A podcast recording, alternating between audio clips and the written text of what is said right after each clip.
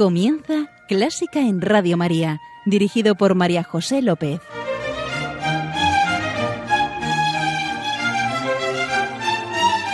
Bienvenidísimos a Clásica en Radio María, la música divina. Encomiendo este programa a la Virgen y va por ti, Señora.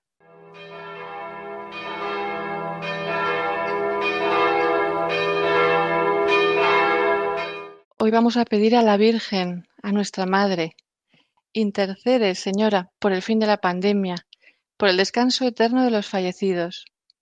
Consuela a sus familiares y da salud a los enfermos. Cuídanos, Señora.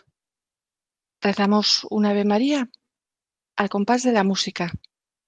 Dios te salve María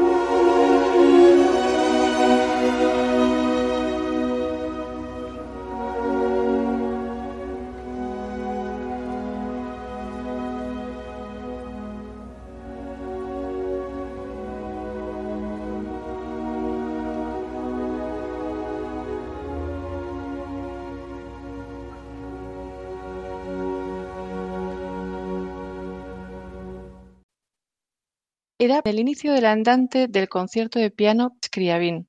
Es, curioso, ya es la segunda vez que me pasa con Scriabin, encontrar un Ave María en su música instrumental. ¿A que sí, querido oyente? Si es que la música trasciende al compositor.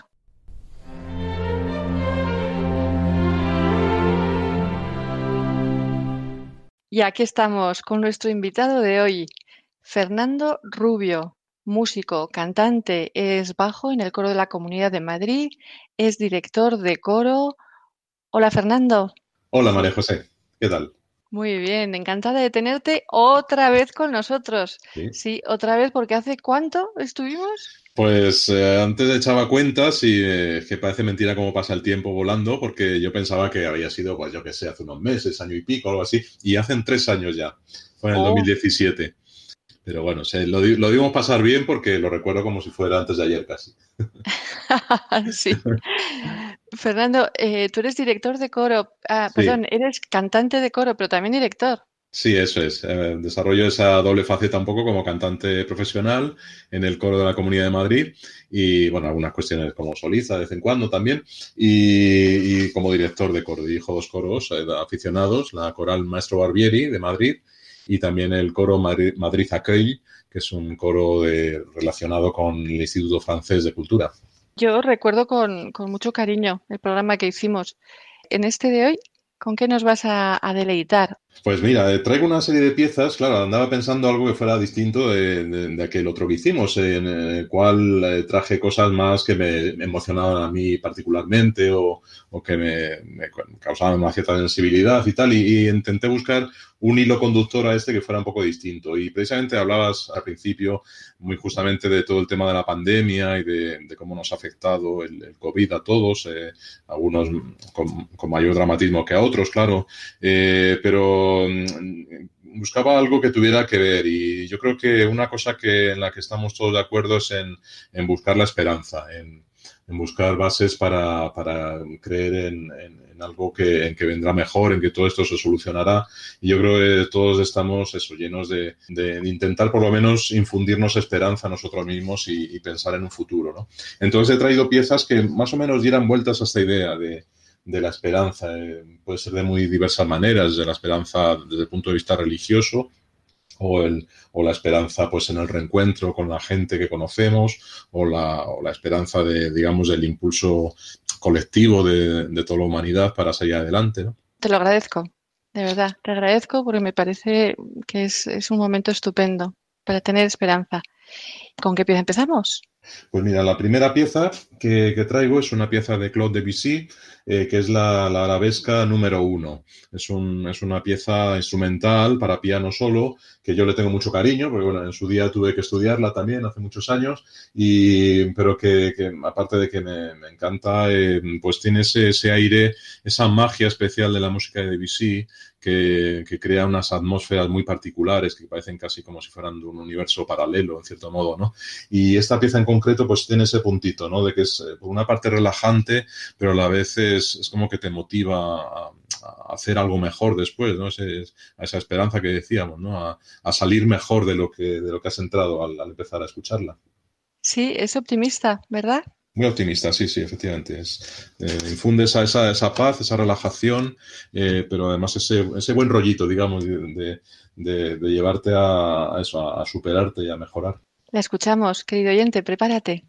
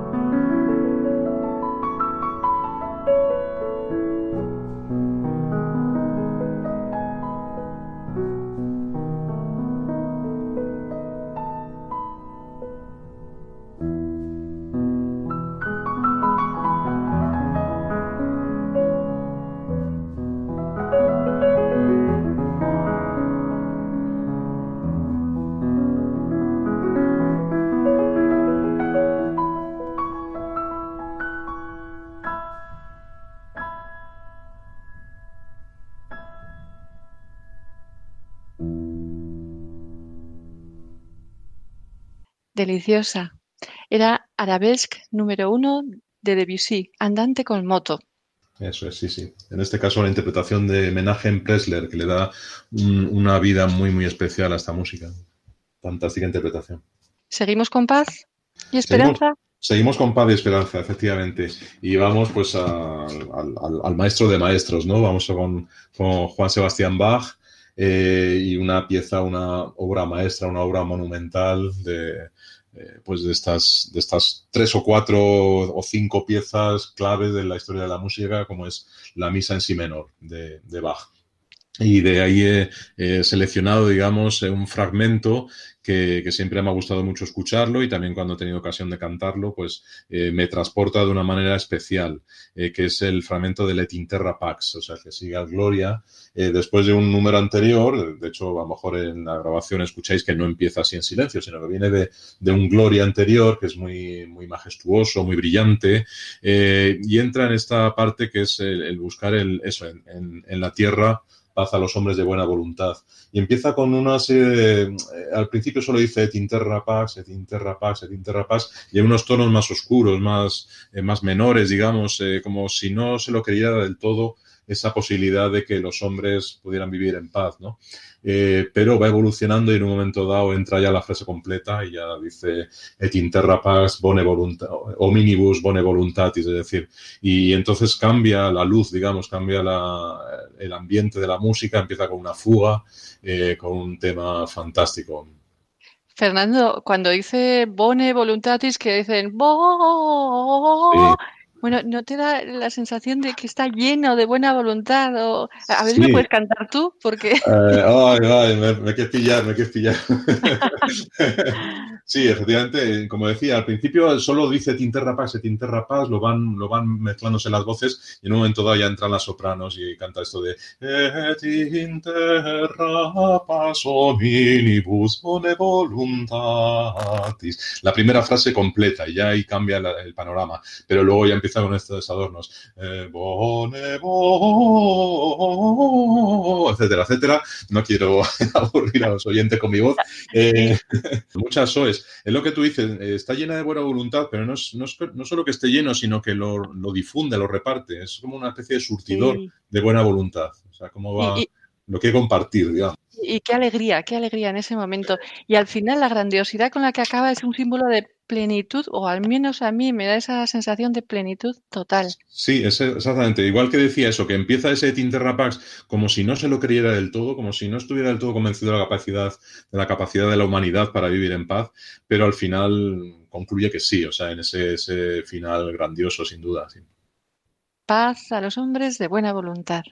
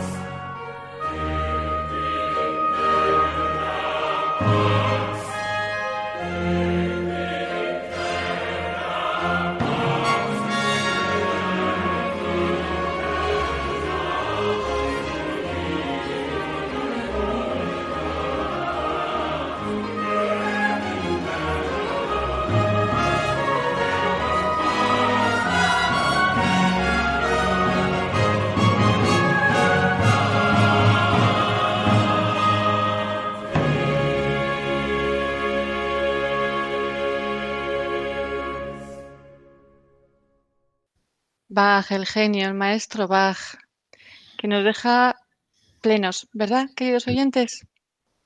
Bach que nunca defrauda. Siempre es el puerto al que se puede llegar siempre, al que, al que siempre vamos a encontrar buena música, sin duda. Sí, y seguimos con esperanza, Fernando. Seguimos con esperanza, sí. En este caso eh, traigo música que es eh, de Astor Piazzolla, es un personaje fantástico, un, personaje que habiendo ya casi de niño ya tocaba el tango como quería, eh, una formación fantástica, y se vino a Europa porque él quería ser compositor clásico, que quería ser compositor serio, digamos, eh, y avanzado, eh, y tuvo grandes maestros aquí en Europa, pero le llegaron a convencer de que si quería ser buen músico tenía que ser el músico real que era él y era el que tenía las raíces de su, de su música argentina y del tango. Entonces hizo una fusión que, que fue una gran suerte para la historia de la música porque eh, porque mezcla, mezcla esa, esa música mm, propia de, de, las raíces de Buenos Aires con, con, con avances armónicos y, y, musicales fantásticos. Esta pieza en concreto es el invierno porteño, que forma, bueno, forma parte de un ciclo, las cuatro estaciones porteñas, eh, pero esta en concreto, el invierno porteño, que la he seleccionado también en ese sentido, de buscar la esperanza. Empieza de una forma también un, un cierto punto de amargura, eh, uno podría visualizarlo si estuviera en el cine, pues como una persona que va en invierno por, por ahí, por las calles de Buenos Aires, eh, a veces con bullicio, a veces con calles desiertas, y que va con sus pensamientos, con sus tribulaciones y, o con sus preocupaciones, ¿no? que le están más o menos amargando y va pasando de unos ambientes a otros. Y yo siempre me imagino, a mí me gusta siempre imaginarme cosas cuando escucho música, me imagino al final cómo cambia justo hay un cambio de ambiente también cuando llega la coda final, en la cual pues eh, es como si él encontrase esta persona que va por ahí perdida con sus tribulaciones, encontrase en la música el consuelo. Eh, bien que entra en una sala de concierto o en su casa, eh, entra la, coda, tiene otro aspecto, es como una música casi barroca, con, unos temas melódicos que podían ser de Vivaldi o de Bach y sin, sin, dejar de ser un tango, ¿no? Y hace un, un remate fantástico, pero que, que, infunde mucha esperanza al final, mucho, mucha ilusión, ¿no? De, de, que todo eso, ese invierno, digamos, esa oscuridad del invierno queda atrás. Tango, invierno porteño.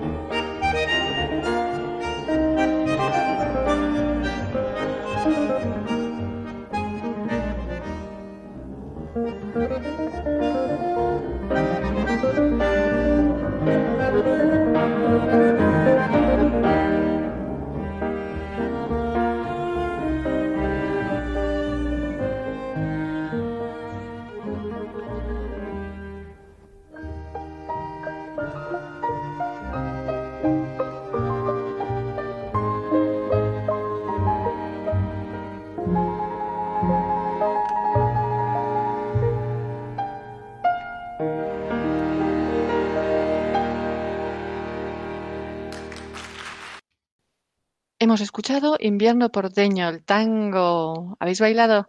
De Piazzolla. Cómo me gusta a mí el, bandoneón en este caso, pero el acordeón. ¿Sabes? Te, cuento que, voy a hacer una intentona de tocar un acordeón, de, aprender ah. un acordeón pequeñita, porque claro, la grande es muy. La, tequitrisha que llaman, o, el acordeón del Pirineo, yo creo que. Ah, sí, sí, de allí del norte, sí, sí, tiene esa variedad, ¿verdad? Sí. Ahora, como estoy en el pueblo, voy a hacer la intentona, no sé si durará, pero bueno. pues prueba, prueba, a ver, ya me contarás. ya te contaré. Y creo que seguimos con And he shall purify, and he shall purify. Esta la tenías que presentar casi tú porque, te, la, conoces muy bien. Y, en cierto modo la he traído eh, pensando en ti también con un pequeño regalo, eh, porque sé que me ha dicho un pajarito que, el Mesías de Händel es una obra muy importante para ti. Y, te lo agradezco infinito. Y que te transformó en cierta manera. Y, también eh, aprovecho eh, para ti, regalo para ti, también para enviar un saludo, eh, porque justo el último viaje que hice antes de, antes de esta pandemia, de este encierro, fue a Sevilla. tuve ocasión en diciembre de se me encargó el, hacer el montaje de un, Mesías participativo allí en Sevilla, eh, cosa que agradecí mucho y, que disfruté mucho porque me acogieron de forma fantástica. Entonces, quería también enviar esto para las personas que me pudieran escuchar desde Sevilla, aquellas amigas y amigos de allá que, pasamos tan buenos ratos. Entonces, eh, eh, de Mesías, por supuesto, tan, tan extensa, pues he escogido este fragmento, And He Shall Purify, también con ese ánimo de, hablar de la esperanza, ¿no? En este momento que estamos así rodeados todavía de enfermedad, de, de, esta especie de peste que nos ha tocado, eh, vivir, pues hablar de esperanza es un, He shall purify, dice, y él, y él purificará. O sea, pensar en, que va, a llegar algo, siempre estamos pensando en que llegará pronto la vacuna, la vacuna o el remedio que sea, que nos purifique a todos, no solo el cuerpo, sino también, también el espíritu, eh, y que salgamos eh, sanos y renovados con esta purificación. Sí, y él purificará a los hijos de Leví. Fernando, ¿no te, ¿no te da la impresión cuando cantan Purify que, que nos está restregando? Esto se encuadra dentro de las profecías de la llegada del Salvador que nos purificará. Y, y ahí yo, cada vez que lo escucho cantar o lo canto, eh, es eso, que nos limpia a fondo. Sí, sí, efectivamente. Es algo, algo parecido como, como hemos mencionado antes con Bach, también con, con la buena voluntad. Eh, en este caso, este Purify, escrito así con esas agilidades y tal, eh, tiene ese efecto, yo diría casi efervescente, ¿no? De, algo, de una pastilla que nos hemos tragado y que nos está limpiando por dentro, con, ese nervio, ¿no? Digamos. Una sensación de limpieza, efectivamente, de limpieza, de pureza. Con el gran Gentel. Nos quedamos.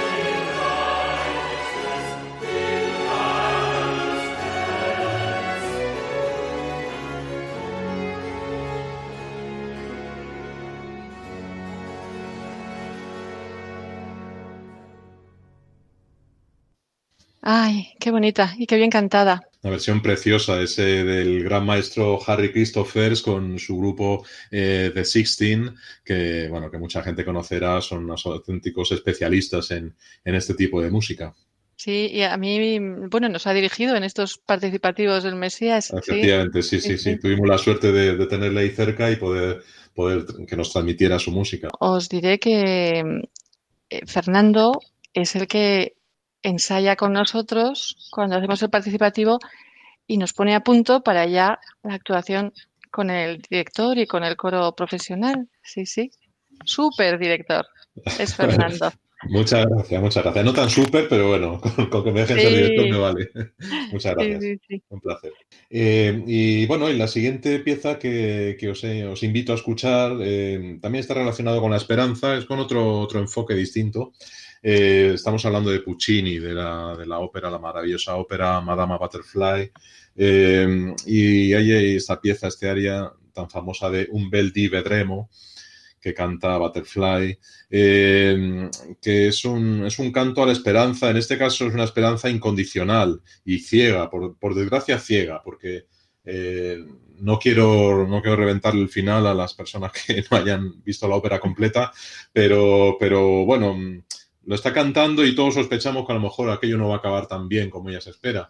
Pero ella le da igual, o sea, es una persona, bueno, contamos, te parece, muy brevemente la historia, por si alguien no lo conoce, eh, se trata de un, marino, un militar, un marino norteamericano que está viviendo un tiempo en Japón, de allí pues tiene una historia de amor, digamos, una aventura, se casa, pero se casa. Se, llega a casar, efectivamente, se llega a casar con, con Madame Butterfly eh, y, y para ella es el amor de su vida, sin duda, pero bueno. De, 15 años, sí. 15 años, eso no me acuerdo, sí, efectivamente, muy jovencita. Entonces, pero en una de estas, pues a él le vuelven a destinar a Estados Unidos, se vuelve allí, resulta que allí estaba casado, tenía familia en Estados Unidos, eh, pero a pesar de todo, él le hace las promesas de que volverá y volverá por ella, eh, porque también le quiere, etcétera, ¿no? Eh, pero él se va, pasa el tiempo, pasan los años y, y no vuelve. Pero ella se queda, es un poco como la historia de aquí de Penélope, por ejemplo, o de ese tipo de canciones, ¿no? De, la persona que espera incondicionalmente. Eh, entonces, eh, Butterfly eh, canta este área en la cual está describiendo cómo será el día en el que su amado volverá otra vez. Y no simplemente se lo imagino, que piense que tenga esa esperanza que va a volver, sino que hasta lo visualiza y, casi describe los detalles de todo lo que pasará cuando él vuelva otra vez, ¿no? aunque el resto, el público y el resto de los personajes estemos pensando que eso no va a pasar nunca. Un bel día vedremo, un bello día veremos. Levantarse un hilo de humo en el extremo confín del mar. Y después aparece la nave, la nave es blanca, entra en el puerto, ves, ya ha llegado. Sí, está intentando convencer apasionadamente a su criada de que él volverá. Yo no voy a su encuentro, yo no, me iré a la cima y esperaré. Esperaré. ¿Quién será? Un hombre pequeño se acerca y yo estaré escondida, un poco por broma y un poco por no morir nada más vernos. Y él llamará a mujercita, fragancia de verbena, los nombres que solía llamarme al llegar a mí. Todo esto sucederá, te lo prometo, ahuyenta tus temores, yo con segura fe lo espero. Uf, bueno, y todo eso sí que está puesto en música que sí, efectivamente, eh, aunque, oyendo esta canción de alguna manera estamos compadeciéndola y nos da un poquito de pena esa, ceguera que tiene, pero yo creo que a la vez, para todo el que escucha este área, eh, nos da una cierta envidia. Yo creo que a, todos nos gustaría tener esta capacidad de esta capacidad naif casi de, de tener esperanza absoluta, de, fe absoluta en algo y, eh, y, saber, o sea, tener esta esperanza incondicional en que las cosas van a ir a mejor, sí o sí. Aunque las, aunque las evidencias en principio nos digan lo contrario, ¿no? Pero que, que siempre va a ir a mejor.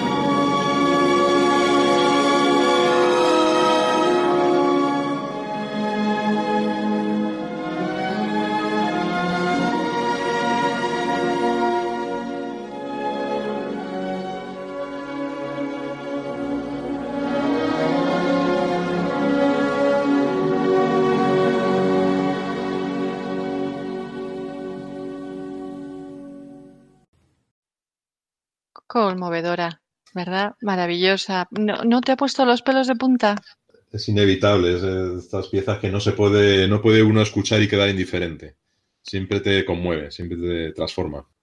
¿Y a dónde nos llevas a continuación, Fernando? Pues a continuación vamos a música rusa, música de un compositor que admiro muchísimo también. Me parece que eh, todo lo que tiene siempre me gusta. Es eh, Prokofiev.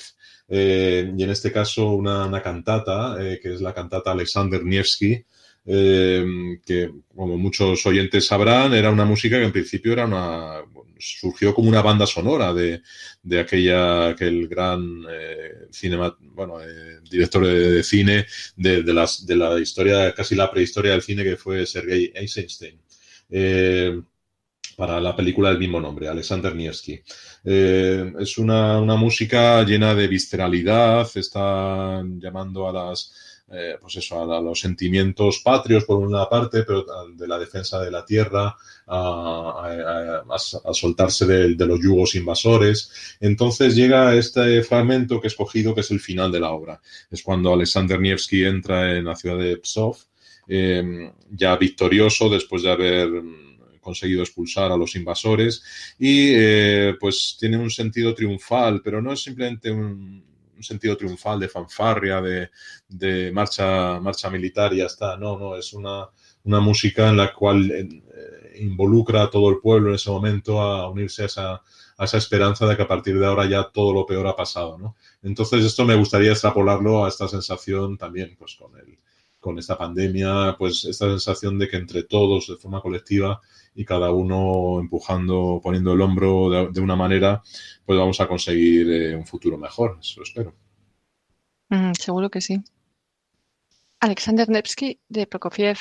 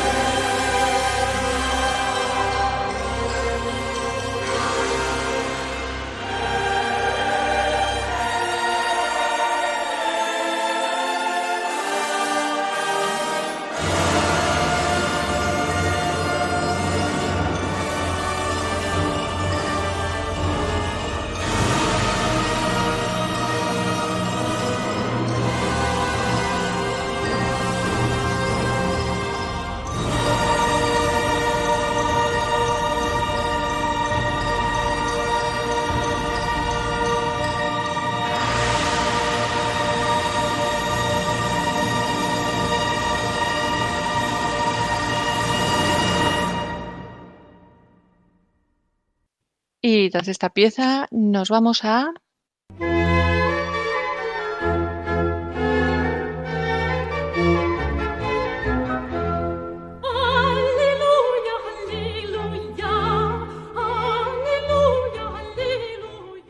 Sí, nos vamos al gaudísimo, Dios es alegría. Y Fernando nos trae una pieza alegre, seguro que sí. Alegre, muy alegre. Y era, ese era la- el requisito, eh, con lo cual he intentado traer algo que, que nos infunda alegría y que nos dé casi ganas de bailar, si es posible. Eh, resumiendo toda esta esperanza que, que nos traen las demás piezas, ¿no? Ya es esperanza puesta en marcha, puesta en, en los pies casi, ¿no? Es una obra de Bernstein, eh, extraída una, un- unas eh, danzas sinfónicas que él extrajo de su propia música de West Side Story. Entonces, en este caso es un mambo, no requiere mucha más, mucha más presentación, simplemente disfrutarlo y bailarlo.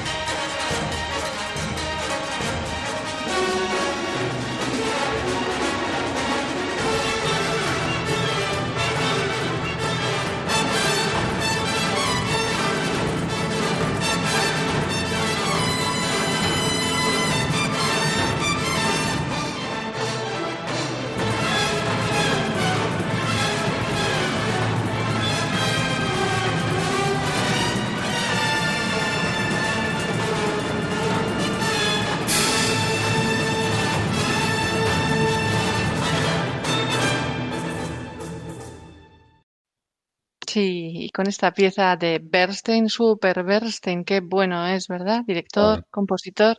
Una maravilla, un músico integral, de esas personas que, que no es nada añadido, o sea, que, es, que casi son músicos hasta la última pestaña, ¿no? Que es capaz de, de dirigir a una orquesta casi con la mirada nada más.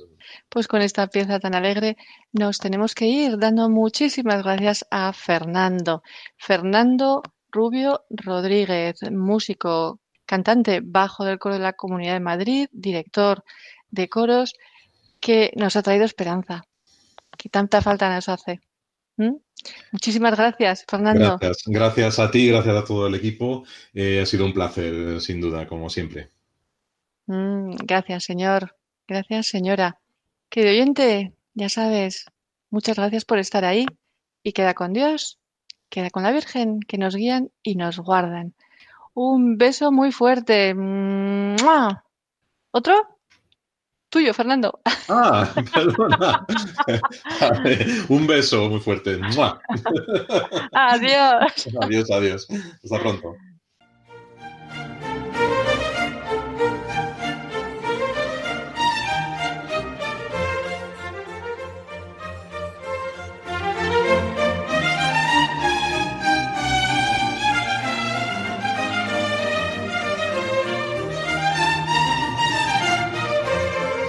Han escuchado Clásica en Radio María, un programa dirigido por María José López.